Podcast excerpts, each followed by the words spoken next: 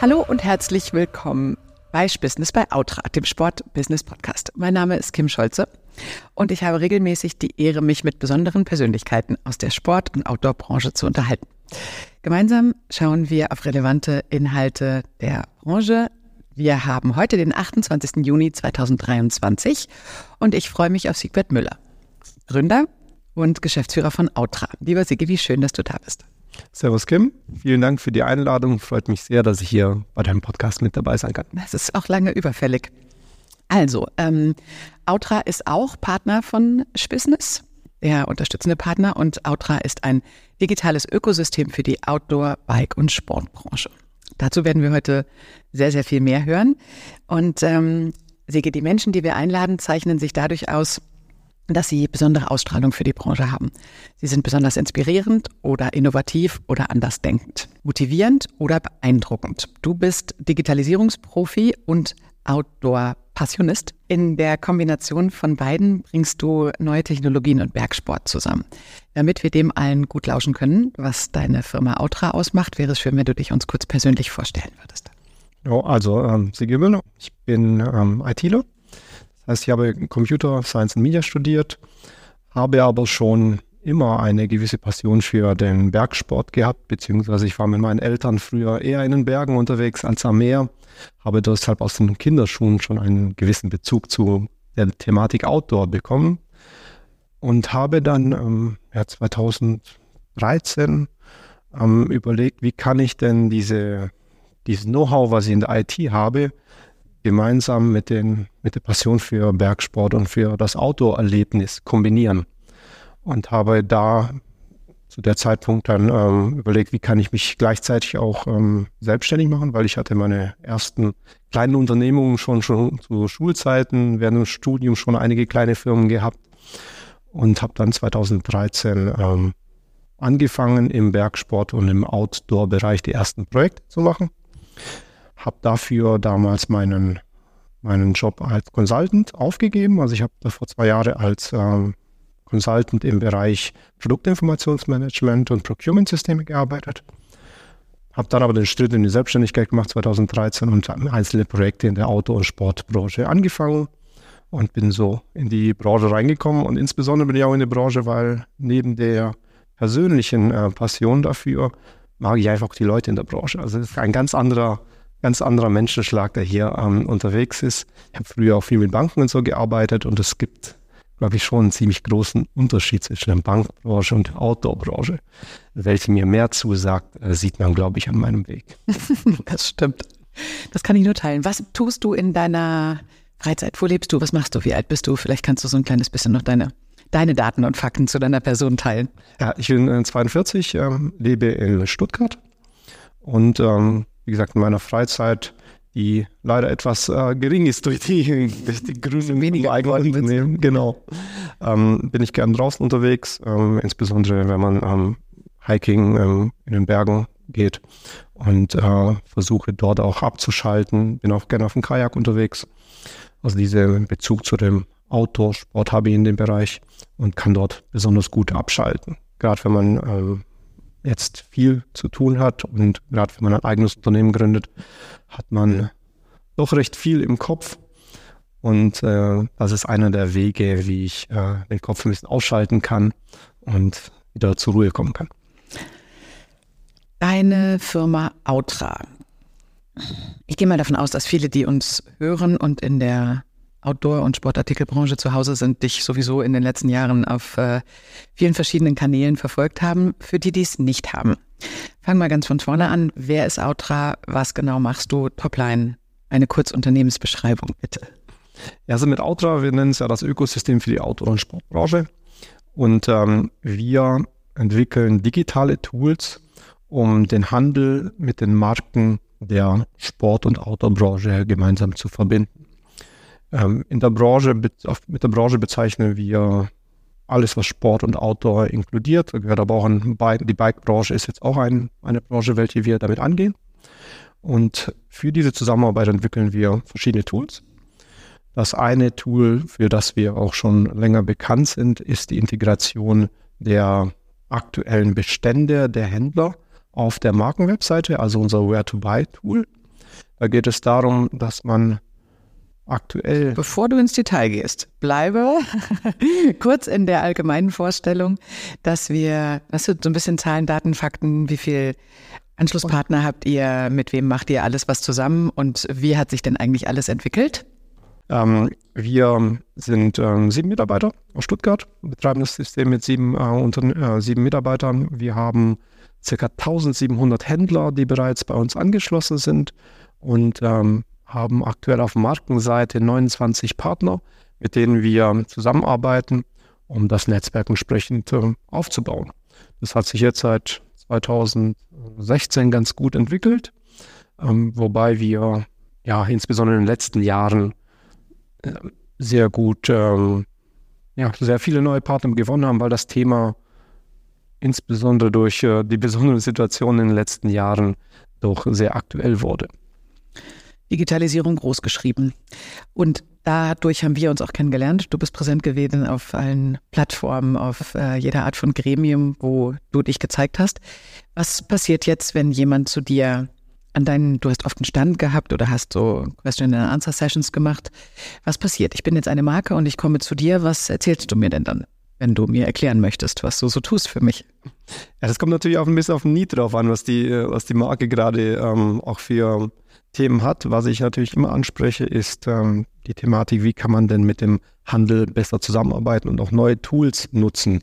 War ja auch der Ursprung deiner Unternehmung, ne? Genau, ja. Also ist immer noch das, das Thema. Also wie kriegen wir die Vernetzung zwischen Handel und Marken auf digitaler Ebene hin und welche ähm, Tools kann man dafür nutzen, damit das nicht mehr äh, an vielen Stellen auch noch händisch läuft, wie es jetzt bei verschiedenen Themen noch so ist. Und gleichzeitig müssen wir immer daran denken, wie entwickelt sich der Endkunde weiter und welche Needs hat der Endkunde und wie kann man das mit digitalen Tools unterstützen. Und damit darfst du jetzt einsteigen in deine Reise in die einzelnen äh, Details. Wenn wir jetzt genau in der Situation sind, ich frage dich, du, meine Marke kommt irgendwie gut etabliert im Markt. Mir sind jetzt ein paar Kanäle nicht weggebrochen, aber sie haben sich stark verändert und ich möchte das jetzt irgendwie alles ein bisschen digitalisieren. Wo starte ich und gib mir mal so eine kleine Journey, was du anbietest. Genau, also das erste Thema ist natürlich, wir müssen schauen, wie kriegen wir die Standardhändlersuche, die auf der normalen Mar Markenwebsite integriert ist, welche ja an sich ein neumodisches Telefonbuch ist. Das heißt, da sieht man oft, welche Händler führen die Marke, aber das war es in den meisten Fällen auch. Und dies ist die ähm, erste Idee ist immer, wie, wie, kriegen wir das ein bisschen gepimpt, also wie kriegen wir da neue Informationen rein und holen gleichzeitig den Endkunden ab. Denn in so einem Telefonbuch ist der Endkunde heutzutage verloren, denn der weiß genau, bei Amazon, Zalando und Bergfreude und Co. weiß man natürlich immer, welche Produkte kann ich kaufen und wann habe ich diese Produkte äh, bei mir daheim als Endkunde. Das heißt, das Erste ist, dass ich auf meiner Seite, meiner eigenen Markenseite, ein bisschen Hygiene betreibe. Genau, also Upgrade. Genau, insbesondere geht es dabei um die Integration der stationären Händler, mhm. wo wir mit dem Where to Buy Local Tool unterstützen können. Da geht es wirklich darum, dass der End Du hast es schon so oft gesagt, es heißt Where to Buy Local Tool, richtig? Genau, das okay. ist das Where to Buy Local. Das, ähm, da, da beziehen wir uns wirklich darauf, wie kann man den Kunden zu einem stationären Händler leiten, welche das gewünschte Produkt jetzt auf der Fläche verfügbar hat. Mhm. Denn wir haben immer zwei verschiedene Kundengruppen. Bei den, bei den Kunden, die wollen, es gibt Kunden, die wollen das Produkt online kaufen mhm. und ähm, diese können meistens dann bei, den, bei der Marke selber im D2C das kaufen, wenn man, wenn die Marke das selber betreibt. Und es gibt aber immer den Kunden, gerade bei technischen Produkten, welche das Produkt äh, vor dem Kauf äh, testen möchte, äh, vielleicht noch eine Beratung haben möchte. So gehört es. Ja. Genau. Und äh, genau diesen Kunden wollen wir mit unserem Werte bei Local Tool abholen und ihn direkt auf die Fläche zu dem Händler bringen, welcher dieses gewünschte Produkt jetzt auch im Laden verfügbar hat. Denn das ist das Thema, was wir sehr oft haben, dass die Produkte natürlich nicht bei jedem Händler verfügbar sind und der Kunde dann unnötig zum Händler fährt oder erstmal viel rumtelefonieren muss oder den Innendienst der Marke anrufen muss und die erstmal raussuchen müssen, welcher Händler hat denn das Produkt überhaupt jetzt auf der Fläche, wo muss ich hin, ist immer sehr viel Arbeit verbunden. Und das ist die erste Idee, wo wir ähm, hinwollen, dass man auf der Markenwebseite wirklich sehen kann, welcher Kunde in deiner Gegend hat jetzt aktuell das vom das gewünschte Produkt auf der Fläche. Also mhm. reines Beispiel, wenn man jetzt einen, einen, einen 330 Rucksack sich anschauen möchte von Autovox und man ist gerade mitten in München, dann ähm, kann man aktuell auf die Webseite gehen von Autovox und ähm, dort wird dann über unser Tool angezeigt, bei welchem Händler gibt es das Produkt. Also vielleicht ist es der Sportschuster oder der Globetrotter in München, sodass der Kunde genau hingehen kann, ähm, den Rucksack anprobieren kann, ihn einstellen lassen kann eine Beratung dazu bekommt und das Produkt dort kaufen kann. Das ist jetzt nur ein Beispiel. Und muss dafür denn der Händler auch angeschlossen sein? Genau, und dafür, um da, diesen Service zu ermöglichen, müssen wir natürlich wissen, welcher Händler hat welche Produkte jetzt auf Lager. Und ähm, das funktioniert über die Integration der Warenwirtschaften der Händler. Das heißt, heutzutage haben ja die allermeisten Händler Warenwirtschaftssysteme im Einsatz. In diesen Warenwirtschaftssystemen sind die Produkte gepflegt. Da sind ähm, in den allermeisten Fällen auch hinterlegt für diese Produkte. Und das ist auch für uns der Key, wie wir das ähm, zuweisen. Das heißt, wir wissen über die Markenwebseite, welches Produkt wird dort gesucht. Dort kriegen wir dann eine IAN-Nummer übermittelt an unseren Server. Und diese IAN-Nummer verknüpfen wir dann mit der Händlerliste des Händler, der Marke, äh, mit der Location, wo der Endkunde herkommt und mit den Warenwirtschaftssystemen der Händler und überprüfen das, um zu schauen, welcher Händler in der Gegend hat genau diese ERN jetzt auf Lager. Das heißt, wir sind wirklich runter auf Variantenebene. Wenn es um eine Jacke geht, dann ist genau die Farbe, die Größe, die der Kunde gerade ausgewählt hat. Auf dieser Seite überprüfen wir das. Und wenn du sagst 1700 Händler, ist das auch, das ist adäquat oder bist du zufrieden oder noch nicht zufrieden? Wie, wie kann ich das einordnen, wenn du sagst 1700 Händler bei 30 Marken? Also wir haben das, ähm, 1700 sind in Ordnung, allerdings ähm, ist da sicherlich noch Luft nach oben. Mhm. Wir haben da große Verbände auch schon dabei, da ist der Intersport dabei, da ist ein Globetrotter dabei, da sind einzelne Sport, viele Sport 2000 Händler schon dabei, da ist ähm, ja, Globetrotter habe ich gesagt, ein Sportcheck ist dabei mit allen Filialen, aber auch in Österreich, Gigasport, Hervis angeschlossen, Transa, Bechli in der Schweiz, äh, Sport X in der Schweiz. Das heißt, wir sind schon ganz gut aufgestellt, auch ähm, was Skandinavien angeht. Haben wir genau, das wollte ich nämlich jetzt fragen, welche Länder bedienst du denn? Das hatten wir jetzt in den Faktenlage noch nicht ganz abgecheckt. Es ist nicht nur Dach, sondern du gehst weiter. Genau, wir machen das eigentlich weltweite System, äh, wobei der Großteil der Händler, die bei uns aktuell mit ihrer Warenwirtschaft angeschlossen sind, die kommen aus ähm, Europa. Aber da ist Dach sicherlich ein großer Bereich. Da haben, wir haben aber auch Sportler integ bereits integriert aus Italien. Wir haben einen Anton Sport aus, aus Norwegen integriert. Das heißt, wir bauen das System auch entsprechend mit unseren Partnern weiter auf. Und weil unsere Partner, damit beziehe ich mich auf die Marken, die ähm, bei uns dabei sind, die, die verkaufen ihre Produkte ja auch nicht nur im Dach. Die verkaufen ihre Produkte ja auch weltweit und da sind wir sehr gerne mit dabei, um sie auch bei diesen Integration der Händler weltweit zu unterstützen. Spannend. Kannst du dir schon mal für das Ende des Podcasts überlegen, welchen Aufruf, ob du Distributeure suchst oder Handel oder Marken? Gehen wir weiter in die, ähm, in die Entwicklung deiner Firma. Als du angefangen hast, war das der Beginn, hast du gesagt. Du hast über Data Management die verschiedenen Informationen zugänglich gemacht, sicherlich auch aus dem Hintergrund, den du selber hattest, aber auch aus dem Bedarf, dass man nicht so gerne irgendwo hinfährt, wenn es eigentlich online geht, aber Support für Local Retail, richtig? Genau, also wir haben ganz am Anfang haben wir noch ein paar andere Themen gemacht. Da ging es auch ein bisschen Richtung Affiliate, äh, ein kleines Affiliate-System äh, selber betrieben haben, auch für einzelne Verlage wie jetzt die Alpin Magazin oder das Automagazin. Die haben äh, über unsere Technik nachher auch in ihre Testberichte ähm, äh, angezeigt, wo man das Produkt denn kaufen kann. Das ist war so ein, ein Anfang von Outra, aber das haben wir jetzt ziemlich weiterentwickelt, sodass wir jetzt hauptsächlich mit den Marken und den Händlern zusammenarbeiten. Mhm. Und das ist auch das, wo wir jetzt am meisten ähm, arbeiten und wo wir auch die meisten Kunden bereits haben. Und daraus entwickeln sich aber natürlich immer, immer wieder. Ich fragen, wo stehst du denn gerade? Beschreib mal, was jetzt gerade deine, deine, was sind deine Hauptprojekte? Genau, daraus entwickeln sich natürlich immer Themen, äh, die wir gemeinsam mit unseren Partnern äh, voranbringen. Mhm. Und vor zwei Jahren ungefähr kamen, kamen ein paar äh, Marken auf mich zu, die gesagt haben, du Sigi, du hast doch so viele Daten für diese Integration ein Vertical Local, zu dem auch ein digitales Schaufenster gehört. Das heißt, dort kann man wirklich sehen, welche Produkte gibt es da bei welchem Händler verfügbar. Um dieses digitale Schaufenster zu, darzustellen, benötigen wir Produktdaten der Marken. Das heißt ja, wir haben jede Saison, Saison die aktuellen Bilder bekommen, die aktuellen Produktdaten bekommen. Und vor circa zwei Jahren kam dann ein paar Partner auf mich zu, die gesagt haben, du Sigi, du hast doch die ganzen Daten, kannst du diese denn nicht auch den Händlern zugänglich machen? Denn aktuell gibt es ziemlich viel Aufwand. Sau viel Schnittstellen. Bei Markenseite als auch bei Händlerseite, um diese Daten erstmal zu exportieren, mhm. als auch bei Händlern zu importieren. Das heißt, jede Marke muss teilweise händisch Excel-Dateien pflegen für einzelne Händler, die spezielle Anforderungen haben. Und gleichzeitig hat jeder Händler nachher 200 B2B-Shops, mhm. wo er die Daten herunterladen muss. Und da wurde einfach aktiv an mich herangetragen, ob man denn nicht da etwas äh, bauen könnte oder ob dann nicht eine Lösung andenken könnte. Und das war auch der Startpunkt für unser Team, dass wir mal in uns gegangen sind, haben überlegt, wie können wir das denn optimieren? Und das ist der Grundstein für unseren Data and Image Hub gewesen, den wir jetzt äh, auch diesen Monat gelauncht haben. Wie stelle ich mir einen Launch vor?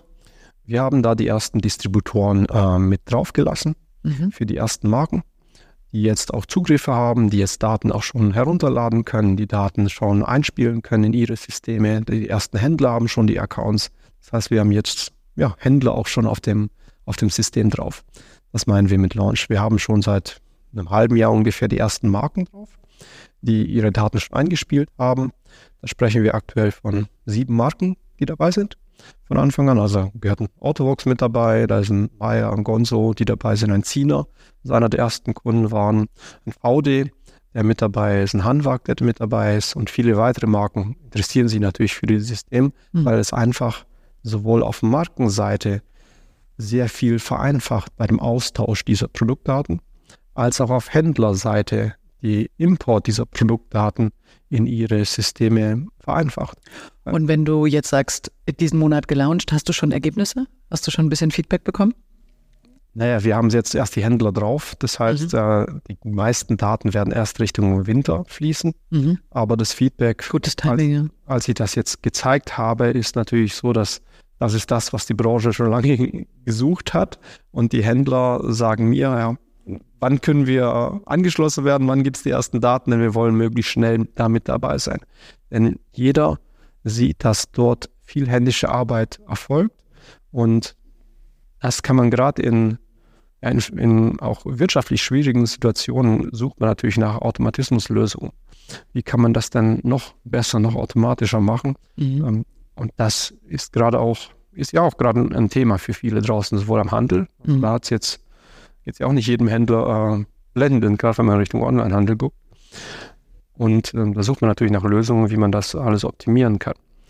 Und das ist halt ein Thema, wo jetzt zeitnah oder wo jetzt halt ähm, sehr gefragt ist und wo ich mich natürlich auch freue, dass ich jetzt auf der Outdoor auch viele gute Gespräche mit Marken hatte, die gesagt haben, ja, das ist ähm, sehr interessant, sodass wir jetzt auch die ersten äh, Accounts, Demo-Accounts auch machen das kann ich euch beispielsweise auch anbieten. Also deinen Podcast-Hörern, jede Marke, die das gerne mal testen möchte, soll sie einfach an mich wenden.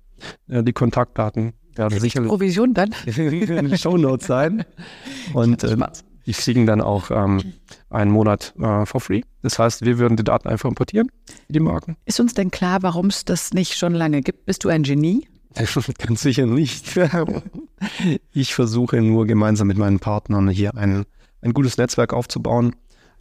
Warum es das noch nicht gibt, ähm, also es gibt es sicherlich in anderen Branchen auch schon. Die Frage ist, warum das noch keiner in der Sportbranche gemacht hat. Das kann ich dir jetzt direkt nicht beantworten.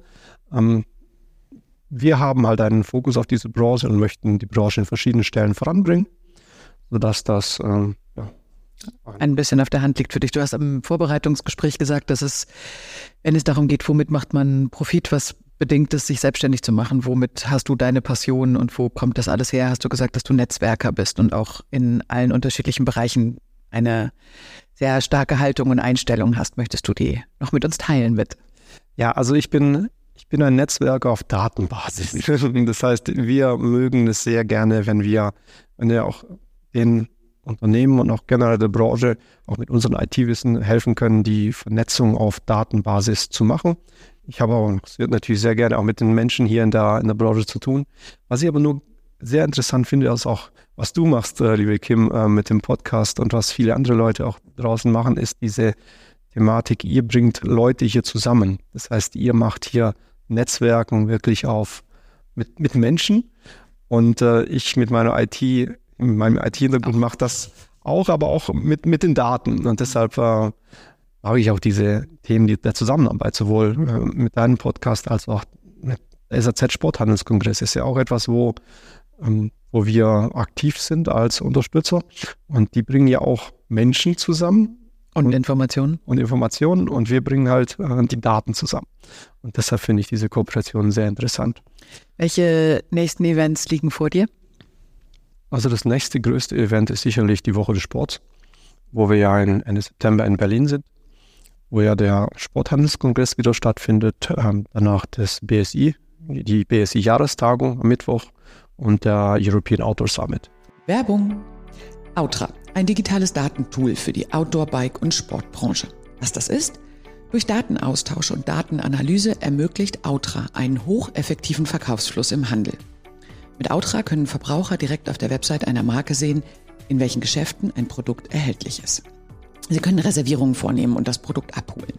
Sie können nach alternativen Produkten suchen und Termine mit den Einzelhandelspartnern der Marke vereinbaren. Partner wie Deuter, Orthovox, Atomic Bergans, Sport 2000, Bechli, Sportler, Sportschuster und Globetrotter arbeiten im Outra-Datensystem zusammen. Outra ist einer der wichtigsten Akteure in der Outdoor-Fahrrad- und Sportbranche geworden.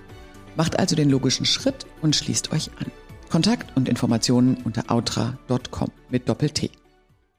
Ähm, was mich sehr begeistert hat, als wir uns kennengelernt haben, ist ja die Herangehensweise, dass du eigentlich jeden Bereich verstehst. Also du verstehst, wie eine Marke ihre Produkte entwickelt, was sie dafür braucht im Sinne von Data Management, weil klar ist, Produkte entwickeln sich nicht einfach so, sondern müssen ja auch irgendwie Verkaufsdaten und, so weiter und so fort bis hin zu dem Endverbraucher. Wenn ich das jetzt mal so in Einzelteilen abgreife für unseren Podcast, was ist denn in deinen Augen die größte Veränderung, die auf Marken zukommt? Wie siehst du den Markt gerade? Was, was ist so los? Wo, wo sind die nächsten Schritte? Also was da, wenn man direkt auf den aktuellen Markt drauf angeht, ist natürlich so, dass wir eine etwas schwierige Marktsituation haben, weil der Handel viel Lager halt hat und die Marken natürlich dann auch ein, ein Thema haben. Generell denke ich, dass man in Zukunft noch viel mehr auf den Endkunden schauen muss, auch was der für Needs hat und auch wo er einkaufen möchte. Das ist, glaube ich, ein Thema, wo man noch viel mehr einen Fokus drauf haben muss. Und da gab es beispielsweise auch ähm, Studien jetzt erst von, äh, von Google, die mit, dem, mit der EFH eine Studie gemeinsam gemacht haben. FH? EFH. Wo? Ah, okay. Entschuldige. Die, die haben ähm, eine Studie gemacht, wo halt noch rauskam, dass also welche Tools sich Endkunden wünschen im äh, auf digitalen Plattformen und da war auch diese Verfügbarkeit im stationären Fachhandel war mit 80 Prozent angegeben. Also die Studie kann ich euch gerne mal in den Show Notes nachher auch hm, gerne. Ähm, zeigen. Das sind halt so Themen, da muss man sehr genau hingucken, wo geht der 80 Prozent? Der Befragten wollten die Anzeige der Produkte im stationären Fachhandel haben, ja. Okay. Das ist die, Spannend. kam auch jetzt erst äh, die, der Bericht darüber. Mhm. Keine zwei Monate alt, diese Studie. Und ähm, das sind halt so Themen, wo man sehr genau hingehen muss, um sich das anzuschauen. Wo will der Endkunde hin? Der Endkunde ist ja nachher der, der bei uns das Geschäft auch betreibt. Und ich denke, das ist etwas, wo man. Und wir auch eigentlich alle selber Endkunden sind. Ne? Das ist ja immer absolut beidseitig. Ja. Das, ist, das stimmt. Also ich glaube, du musst sehr genau hingucken, wo geht der Endkunde hin, weil das bewegt sich natürlich auch viel. Und da ist viel in, viel in Bewegung. Es geht halt viel Richtung digitale Prozesse, wenn ich das richtig einschätze. Okay, und hast du eine Einschätzung zu Informationen? Also ist das eine nachhaltige Ausrichtung auch oder geht es vor allen Dingen um Verfügbarkeit, schnelle Wege? Was, was ist da so? Wie, wie hast du gerade ein Bild eines Endverbrauchers von heute bis in einem halben Jahr oder in einem Jahr? Naja, der Endverbraucher ist generell die Thema, das Thema ähm, Nachhaltigkeit ist natürlich auch Endverbraucher immer mehr, immer wichtiger. Das äh, auch was die Nachhaltigkeit der Produkte angeht ist natürlich etwas, äh, wo immer mehr in den Fokus auch rückt. Äh, zu Recht, weil es ja auch ein Thema ist, wo wir in der Branche, glaube ich, auch gut vorangehen können und uns ja auch ein bisschen auf die Fahne geschrieben haben, dass wir mit verschiedenen Projekten in der Autobranche auch diese Nachhaltigkeitsthematiken voranbringen. Kann ich beispielsweise auch das SDEX-Projekt jetzt von dem EOG und dem, dem BSI hervorheben, wo es wirklich um den, die Verteilung von Nachhaltigkeitsattributen. Sag das Projekt nochmal, ich glaube, das war schwer verstehbar. Das SDEX-Projekt. Mhm. Beschreib mal kurz. Ja? Beschreibst du es kurz? Ja, da geht es darum, wie können äh, Nachhaltigkeitsattribute zwischen Marken und Händlern effizient ausgetauscht werden. Aktuell ist es so, dass die Händler, große Händler, schicken den Marken einzelne Fragenkataloge zu den einzelnen Produkten, die sie ausfüllen müssen. Und das macht jeder Händler aktuell einzeln, sodass es sehr viele verschiedene Fragenkataloge gibt. Und die European Outdoor Group hat sich mit dem BSI zusammengesetzt in den letzten, ja, im letzten Jahr und hat dort einen Standardfragenkatalog entwickelt, welcher gemeinsam mit Händlern und Marken entwickelt wurde, um dies, diesen Prozess zu vereinheitlichen. Das heißt, wir kriegen jetzt demnächst eine, eine Veröffentlichung davon. Ich glaube, es ist für den 12. 12. Juli angeplant, wo man diese Nachhaltigkeitsattribute einfach noch standardisiert oder wo man standard, zum ersten Mal standardisiert austauschen kann, was natürlich auch in der Kommunikation nachher hilft. Und dann auch auf die Fläche für, ne? denn da ist es ja auch nochmal ein wichtiger Bestandteil, inwiefern sind Verkäufer überhaupt so informiert, dass sie das auch weitergeben können bei gut informierten Endverbrauchern. Absolut. Also das sind natürlich Themen, die bis auf die, bis zum Handel durchgehen. Das ist ja auch das Ziel vom Ganzen, dass das Ganze vereinheitlicht wird. Und das ist halt etwas, was äh, auf europäischer Ebene gemacht wurde, gemeinsam mit dem BSI. BSI ist der Sportartikelverband in Deutschland. Genau, hm. ja. Die Bestandteile, die dich ausmachen, sind ja, dass du in allem, wie du es jetzt auch gerade beschreibst, dann gibt es da neue Ansätze und Projekte, du bist sehr innovativ. Es gibt aber auch Dinge, die dich bremsen. Hast äh, immer mal wieder, seitdem wir uns kennen, natürlich wahnsinnig viel Energie und schiebst es vorwärts, aber möchtest du ein bisschen teilen, wo deine deine Kräftegrenzen sind und äh, was du dir wünschst, beziehungsweise dadurch, dass unser Podcast ja so ist, wie er ist, ist das ja auch immer so ein kleines bisschen teilen, wie geht man mit den Schwierigkeiten um und was macht man dann daraus, wenn es aus irgendeinem Grund mal nicht richtig weitergeht. Ja, also das Thema, was ich natürlich in, mit unserer Technik hier habe, ist, dass äh, wir zwar sehr gut vorankommen. Wie gesagt, wir haben beispielsweise 1700 Händler schon dabei. Und das ist, es gibt trotzdem noch einen gewissen ähm, eine gewisse Anzahl von Händlern, die noch nicht angeschlossen sind. Und da sehe ich, dass in der Branche oft das Thema ähm, digitale Prozesse, digitale Tools und so ähm, nicht mit dieser Priorisierung vorangetrieben wird, wie es in anderen Branchen beispielsweise der Fall ist. Und da versuchen wir natürlich zu. Wenn du sagst andere Branchen, wen meinst du? Ja, wenn man jetzt zur Elektronikbranche reingeht oder so. Die sind natürlich viel, viel weiter, was diese digitalen Prozesse angeht. Und ähm, da ist es so, dass man, was wir in der Sportbranche gerne noch einen Zahn zulegen könnten, was die, äh, der Fokus auf diese digitalen Prozesse angeht. Sowohl beim Handel als auch teilweise bei Marken. Also wir haben auch ähm, bei uns Marken ähm, ähm, im Marktumfeld, die schon sehr, sehr viele Jahre gute, ähm, sehr gutes Business machen. Ähm, wo ich mir etwas wünsche, dass man schaut, dass man vielleicht so in Innovationsteams noch betreibt, um zu schauen, wo geht die Reise hin, auch was digitale Prozesse angeht.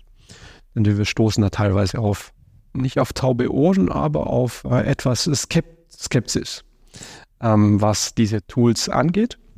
Und das kann man, das würde ich mir natürlich wünschen, wenn man da ähm, schau, gemeinsam vorangeht. Du hast jetzt die super Chance, die Skepsis auszuräumen. Was ist denn Sag mal ein, zwei Aussagen, die da am meisten, weil du hast es mir ja schon ein, zwei Mal erzählt und ich finde, es ist auf der einen Seite nachvollziehbar, weil man ja immer die Prozesse auch mit inkludieren muss, die dann die eigene Firma, die eigene Marke betreffen. Aber auf der anderen Seite ja, so wie du es beschreibst, geht es ja nicht einfacher. Und dazwischen ist irgendwas, wo du sagst, das sind eigentlich die drei Kernaussagen, die es braucht, damit Digitalisierung, ein anderer Gast hat mal gesagt, Industrialisierung, das fand ich auch ganz spannend, mhm. weil sich das so anfühlt wie ein Wort, was eigentlich rum ist, so. Aber natürlich betrifft es das in dem Moment tatsächlich, weil jede Art von Wertschöpfungskette ja verändert werden kann durch Tools wie deine. Genau, also Digitalisierung ist natürlich ein großes Wort. Wir sind ja nur ein ganz kleiner Part von dem. Wir sehen uns eher als Plattform, als Netzwerker. Mhm. Das heißt, wir schauen, wie wir die mit digitalen Prozessen die Kommunikation, die Informationsflüsse zwischen Marken und Handel optimieren können. Datenbasiert. Genau, mhm. absolut Daten. Wie können wir die Daten an sich von links nach rechts schieben? Und das ist halt auf einem Standard, über ein standardisiertes System. Aber warum ist dann Skepsis? Weil man ähm, teilweise schon über sehr viele Jahre ähm, sauberes Geschäft gemacht hat ohne solche Systeme und denkt, das funktioniert auch die nächsten 20 Jahre noch so. Und da bin ich mir nicht ganz sicher, ob das denn wirklich so ist. Okay, das ist mal ein Satz zum Stehen lassen und drüber nachdenken für mich. Also halt auch der Endkunde sich verändert. Ja, und das sind, ja, nicht nur, genau. Also wir haben äh, noch weitere tolle Themen, wir haben viel Gesprächsbedarf. Wir werden daran anknüpfen, zum einen, weil es sehr spannend ist, wie sich die Marken mit dir verändern. Da haben wir jetzt auch schon vor, den ein oder anderen Markenpartner, der trotz, obwohl er schon mal im Podcast war, auch äh, da vorzustellen, wie die Prozesse dann sind, weil man, glaube ich, viel davon lernen kann, was ihr macht. Da hören wir und sehen wir uns wieder, was wir sowieso tun. Jetzt für heute würde ich dir gerne noch einige Fragen stellen, die dich äh, sowohl als Persönlichkeit ein bisschen zeigen, aber natürlich auch das, was du alles schon erlebt hast. Die sind ähm, unter dem Motto, wie konnte mir das passieren, beziehungsweise in dem Sinne positiv wie herausfordernd, wie auch. Äh, ich starte mal, wenn du bereit bist. Jetzt wird spannend. ja, ich bin auch gespannt. Ähm, dein lustigster oder peinlichster Business-Moment, Segi? Ja, also ähm, da gibt es ein, zwei Sachen, aber was ich vielleicht. Äh, Hört auch keiner zu. Nein, ich weiß. Ist jetzt Sendung hier?